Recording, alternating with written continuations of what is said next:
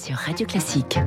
Il est 7h24, David Doucan, David Abiker. Bonjour à tous les deux. Bonjour François. Bonjour François. L'info politique tous les matins avec vous, David Doucan, rédacteur en chef du service politique du Parisien. Le pouvoir d'achat est la première préoccupation des Français. Les candidats à la présidentielle euh, se creusent la tête hein, pour trouver des propositions.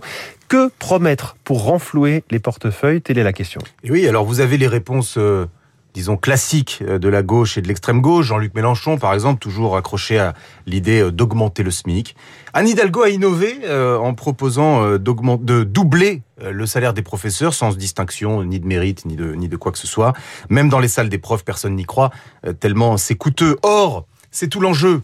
C'est tout l'enjeu pour les candidats, promettre des jours meilleurs en termes de pouvoir d'achat, mais en étant crédible. Or, de quel levier dispose-t-on? En matière de politique publique Baisser davantage les impôts les gens doutent que cela soit possible, ils suspectent la promesse intenable, augmenter les salaires, les Français n'y croient pas davantage, et c'est pourquoi euh, l'idée à la mode en ce moment, c'est le partage de la valeur, intéressement, participation, actionnariat salarié. Xavier Bertrand, Valérie Pécresse, Michel Barnier, et à gauche, Arnaud Montebourg, tous ont présenté ou s'apprêtent à dévoiler des propositions visant à encourager euh, la rémunération des salariés indexée sur les bénéfices de la société. Aujourd'hui, 7,5 millions de salariés bénéficient déjà de l'un ou l'autre des dispositifs de partage de la valeur, sur un total d'à peu près 20 millions.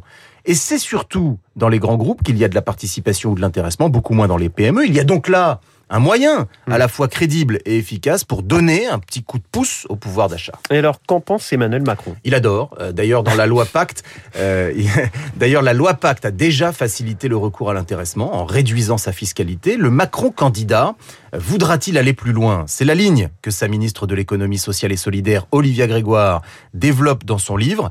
Et après, pour un capitalisme citoyen, au Cherche Midi, ouvrage préfacé par le président de la République. C'est un indice. Hmm. Euh, François Macron, lui aussi, a flairé euh, l'intérêt politique du partage de la valeur. Il a d'ailleurs demandé au service de Bercy de faire tourner les ordinateurs parce que le sujet est technique. Il veut pouvoir présenter quelque chose de solide lorsqu'il en parlera dans la campagne. Les choses sont claires. Jean Castex ne l'a-t-il euh, pas d'ailleurs présenté hier comme le président du pouvoir d'achat. Le 17 août 1967, le général de Gaulle signait l'ordonnance sur la participation des salariés aux fruits de l'expansion des entreprises. C'est beau. 54 ans plus tard, les candidats seront euh, nombreux à vouloir marcher dans ces pas. L'info politique, David Decamp, tous les matins sur Radio Classique à 7h25. David Abiker, les titres de la presse de ce vendredi, ben, on fait le plein. Premier jour des vacances de la Toussaint à partir de demain. Le Parisien aujourd'hui en France titre sur cette irrésistible envie de partir. Alors vous allez faire le plein, le plein de journaux à lire cette semaine ou dans le train. Mais d'abord le plein d'essence. Après les annonces de Jean Castex hier soir et ce titre des échos. Pouvoir d'achat, un chèque quoi qu'il en coûte. 38 millions de Français concernés. Dans le train donc, vous pourrez lire La Croix qui fait la une sur l'onde de choc du Brexit et les tensions au sein de l'Union européenne. Vous ferez surtout le plein d'hebdo pour réfléchir à la politisation de la télé, de la radio de service public qui penche à gauche. C'est la une du Figaro Magazine. Gourmands et gourmets, vous emporterez le spécial foot des éco week-ends. Paris Match vous propose des images exclusives de Belmondo père et fils. Marianne s'inquiète de la violence des images sur les écrans de nos enfants. Le Point vous dit tout ce qu'il faut savoir du climat.